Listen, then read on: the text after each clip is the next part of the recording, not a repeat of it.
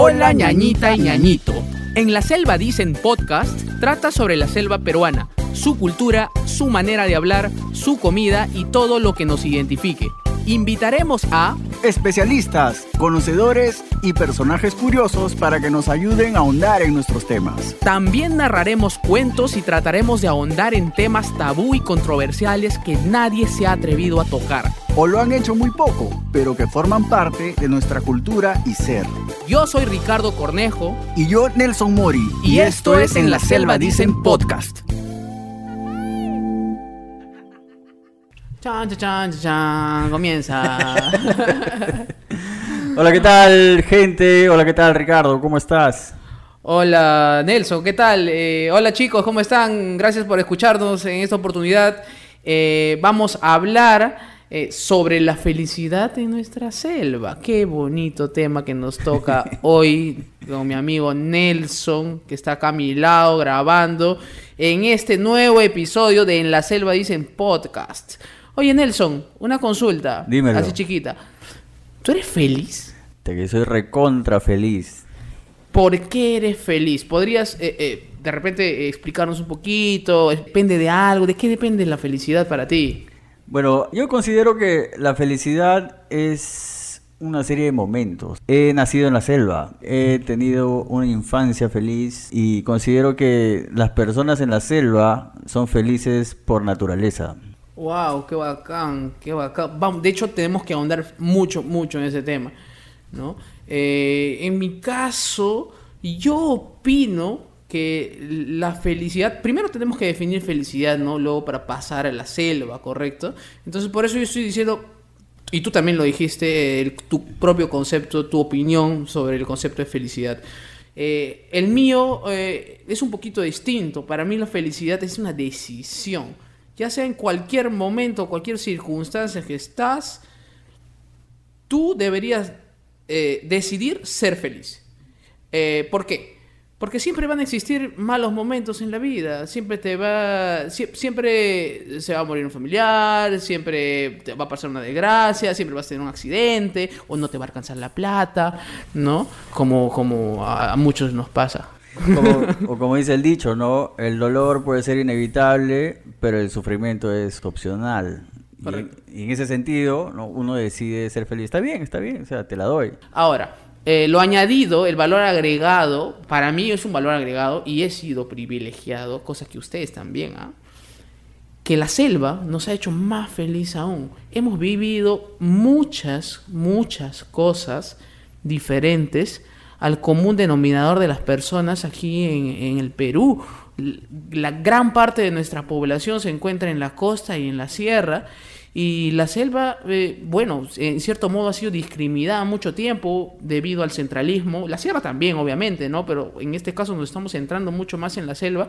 La selva ha estado discriminada mucho tiempo, ¿no? Eh, y, a pesar de eso, no- nos, nos las hemos agenciado para vivir rico, vivir feliz. Y creo que hemos sido más felices que el resto de la población. Totalmente de acuerdo. El centralismo nos ha relegado, imagínate, ¿no? La sierra, que está más cerca de la costa, se ha visto de una manera discriminada. Con mayor razón la selva, ya que geográficamente está mucho más alejada que la sierra, ¿no? Entonces, de esa manera yo considero que tal vez hemos podido sobrellevar la, la situación geopolítica de nuestro país de una buena manera, ¿no? La gente es feliz en la selva y eso se puede ver, es, es evidente. Tú ves gente de la selva, los conoces, socializas y vas a encontrar que esta felicidad innata en estas personas te contagia.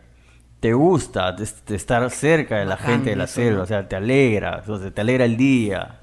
No solamente por el hecho de que, ok, pueden tener una forma graciosa de hablar, pueden este, a veces tomarlo, tomar las cosas con mucha confianza, a veces tiraba la broma. Hay, hay cosas así, hay cosas así, hay un punto de equilibrio ahí, ¿no? Un poco, un poco complicado, pero yo creo que con educación eso lo podemos controlar, ¿correcto? Así es. Ajá, ajá. Pero, dado el caso, eh, ¿por qué crees tú que la gente es feliz en la selva? ¿Por qué creo yo que la gente es feliz? Bueno, hay diversos factores, creo yo, que vamos a ir mencionando en el tema, pero uno de ellos podría ser, ¿no? El clima. El clima eh, eh, hace de que estemos buscando eh, movimiento a las afueras, no estar en el hogar, porque en el hogar nos inundamos de calor, la- no todos tienen aire acondicionado, ¿no? Peor antes. Ahora ya, algunas casas tienen aire acondicionado, pero eh, normalmente no. Entonces eso nos hace salir de nuestras casas, buscar refrescarnos, buscar en la playa, buscar el río, buscar las cataratas, las cascadas, buscar un, buscar un puquio o, o- o- o lo que necesitamos para refrescarnos. La misma lluvia, hermano, qué rico. Ese, ese sonido de la calamina. ya, Claro. ya. wow, es espectacular, como dicen. Está la lluvia como para aumentar. Así ¿no? es. ¿Qué tal frase? ¿Tú por qué crees que la gente es feliz en la selva, amigo? Eh, principalmente uno cuando visita la selva, lo más evidente es que la gente es feliz porque te brinda confianza rápidamente. Uno va a la selva, conozco gente de, de acá de Lima que se han aventurado a, visitar ciudades de la selva solos, por su propia cuenta, por turismo, por vacilarse, porque han escuchado que- que la juerga ya es bacán pero eh, se han dado con varias sorpresas. Tú vas a la selva sin conocer a nadie y la gente te brinda la confianza al toque. Tú vas a comprar, no sé, pues nunca has visto un aguaje y vas y preguntas a la señora y la doñita te dice, pues no. Sí, joven, aquí el aguaje ahorita está caro, joven, ¿no? Una cosa así, ¿no? Te lo pelo, joven. y para ellos es normal hablar así. Y no es que lo esté diciendo con, con- con ganas de, de joder o en doble sentido. Simplemente así es la gente. Y uno cuando escucha eso, lo primero que puedes hacer es sonreír porque obviamente te, te da risa. Pero... No, no hay malicia, no hay malicia. Entonces, eh, es ¿por qué la gente es feliz? Porque te brinda la amistad fácilmente. Te permite entablar buenas relaciones con las personas de la selva. Eh, la gente habla cantando. Y uno canta cuando es feliz, básicamente, ¿no? E- Es una manera de expresar emociones y, y escuchar a una persona de la selva hablar es, es entretenido, ¿no? Uno, tú te diviertes hablando no solo por la forma que hablan, sino por las palabras que dicen, a veces raras, a veces que, que incluso se pueden entender como en doble sentido, pero también es, es- es gracioso. Es como estar eh, eh, en una felicidad constante. Exacto. No se reprimen. La gente allá tiene muy pocos prejuicios. Si bien es cierto, en eh, las generaciones anteriores, quizás nuestros padres, hayan sido un poco más conservadores. Pero de nuestra generación en adelante tienen cada vez menos prejuicios y eso se ve mucho más en la selva. Vemos a, a las chicas, ¿no? Mm, Desde los 13, 14 años andando con ropa ceñida o, o poca ropa, ¿no? O, o faldas cortitas. Es el calor, pues, ¿no? También. Eh, Exacto, no es que realmente quieran lucir sexy, es un tema de que así se sienten más cómodas. Eh, Claro, claro. No, además, también ten- tenemos el- eh, este punto de vista, ¿no? De que el ser humano es, eh, quiere, trata de llamar la atención de manera inconsciente, y- pero no está mal. Es parte de la naturaleza del ser humano. Esto mezclado con el calor, con el querer ser, eh, con el querer llamar la atención y ser una persona desinhibida, termina en esto. O sea, no hay que malinterpretarlo. No, no quiere decir que esta persona sea una degenerada o, o- o exista o, o persistamos en este estere- estereotipo de que la mujer es eh, caliente en la selva. ¿no? Eh, yo creo que es un prejuicio, estereotipo. Y esto hace mucho daño porque la mujer más adelante se cohíbe, se está generando una inseguridad si seguimos con esos prejuicios ante la mujer selvática. Conozco amigos que han tenido hijas, por ejemplo, han salido de Iquitos y ahora han regresado. Y para ellas, o sea, para sus hijas, ha sido fácil adaptarse, readaptarse, digamos, a, a, a vivir en la selva. Eso es algo que, que también, por ejemplo, te, te- te refleja que la gente es feliz, esa felicidad se contagia. Sí, evidentemente. O sea, un, un- un costeño eh, en la selva llega y ve a la gente reír en la selva en sus conversaciones. Y, ah, oye, ¿a quién no le gusta reír? Igual te puedes hacer pata del borracho, te puedes hacer pata del fumón, te puedes hacer pata de quien sea, porque la confianza se transmite entre la gente de la selva. Ahora, hay que, hay que darle un espacio a, a teorizar. ¿Por qué la gente de la selva es feliz? Y bueno, esto es algo que yo escuché en alguna po- ponencia. Las ¿no? teorías de Nilsson. Qué bacán. En alguna ponencia eh, en el, en el entonces Instituto Nacional de Cultura, que lo que hoy en día es pues este el Ministerio de Cultura, Ujú. decían que los los indígenas, o sea, la- las comunidades indígenas anteriores a la, colonización de la selva, tenían todo al alcance de la mano. La pesca era tan abundante que no tenían que internarse a las cochas quebradas para poder conseguir su, alimento, el pescado. Simplemente ir al río más cercano, saliendo de su, tribu, ¿no? de su comunidad, y este y traía pues el pescado para el sustento de su familia.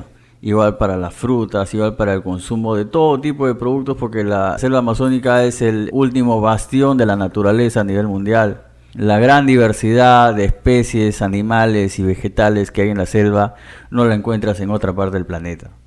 Entonces esa libre disposición De recursos, es lo que a alguien puta, le hace sentir feliz. Y en realidad la felicidad no es más que la carencia de necesidades. Yendo a, a este punto de vista que dices, evidentemente... O sea, si hablamos de lo material. Claro, obviamente. si hablamos de lo material, Ajá. obviamente, ¿no? O sea, no necesitas dinero para comprar algo, ni siquiera trueque. Exacto. Porque ya es una forma de comercializar el trueque. Exacto. O sea, no necesitas comercializar o tener esfuerzo alguno para conseguir tus recursos. O sea, re- es- re- esfuerzo alguno me refiero a depender de, de alguien más.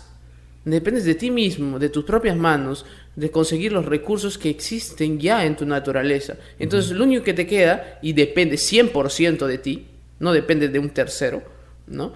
Es coger una frutita, pescar algo, pero depende de ti. Y entonces yo creo que por ahí va la felicidad también. Alguna vez, no sé si tú habrás escuchado un, este, tener que mencionarlo, Alan García, decir que por qué la gente de la sierra es este es más parsimoniosa, por qué el guay no es triste, si, si vas a comparar, ¿no? La gente de la selva, su música tradicional, el changanacu y el citaracu y, y todo ese tipo de, de música del bombo baile, es muy rítmica y muy alegre. Utilizan lo- los instrumentos de viento con, tono- con tonos alegres. O sea, y eso obviamente es una evidencia de felicidad. Contrariamente al guayno, que es triste. Sí. ¿Te das Sí, sí, cuenta? Entonces, ¿por qué, por ejemplo, el, el guayno es así? Porque la gente en la sierra pues tiene una conducta muy diferente a la de la selva. Le costaba quizás más esfuerzo conseguir los recursos, si estamos hablando pues de, de comparar antiguamente las tribus indígenas con, con- con las poblaciones altoandinas. ¿no? sí. Ujú. Entonces, te das cuenta que esa felicidad se transmite a través de la cultura. Podría decir que hasta genéticamente las generaciones de ahora han heredado esa parte de las poblaciones de la selva de la antigüedad. Por eso es que la cumbia amazónica ha sido en su momento un boom. Estaba Juaneco y su combo, los Mirlos, eh, Wow. los Wemblers, etcétera. Los pues. Acabo de conocer a los Wemblers gracias a ti. No eran muy conocidos, ¿no? No son muy conocidos, pero después he visto su, he escuchado su música en Spotify. Oye, brother, qué joyitas que me he perdido, ¿eh? Eh, nos hace feliz, ¿no? Ese tipo de Exacto. música nos hace feliz a todos. Entonces, hasta ahorita yo escucho esa música y nunca voy a dejar de escucharla. Tengo ya 31 años y tú 30 y- 39. 39 años y seguimos escuchando esa música desde enanos. No vamos a dejar de escucharla solamente porque nos estamos mudando de un lugar a otro. De hecho, hoy existen nuevas agrupaciones musicales, pero no han perdido esa chispa. Ahora, ¿qué otra evidencia puedes encontrar tú, mi estimado Ricardo, sobre la felicidad en la gente de la selva? Yo he notado siempre eh, la gran mayoría sonríe. Ajá. Puede estar hasta chimuela o desmuela y la gente va a sonreír. He visto gente indigente en la selva sonriendo, gente pidiendo limosna, sonriendo. Y, y de verdad, eh, el indigente selvático, eh, me atrevo a decir, es más feliz que el indigente limeño. y es más, da más ganas de darle una propina. No, Eh, de, hecho que sí, pues, ¿no? O sea, empezando por el clima, pues, loco. O sea, tú te encuentras, tú estás en Lima, ves panza de burro, todo nublado. ¿y ¿Qué, qué vas a hacer feliz así? ¿Qué te vas a levantar, no? Te vas- te vas a despertar con plenas ganas de sonreír, pero así está todo así oscuro, Claro, pues, loco. claro. Pero ojo, ojo que esto es el punto de vista de los dos. Exacto. Ojo. O sea, esto no quiere decir que Lima no sea bonita. Tiene su atractivo.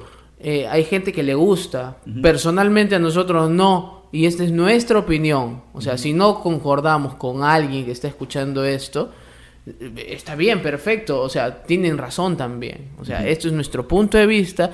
Lima es bonito en muchos aspe- aspectos. Eh, pero nosotros como selváticos estamos dando nuestra opinión y creo que es acertada porque co- co- coincidimos con bastantes. Yo he conversado bastante este tema. Así es.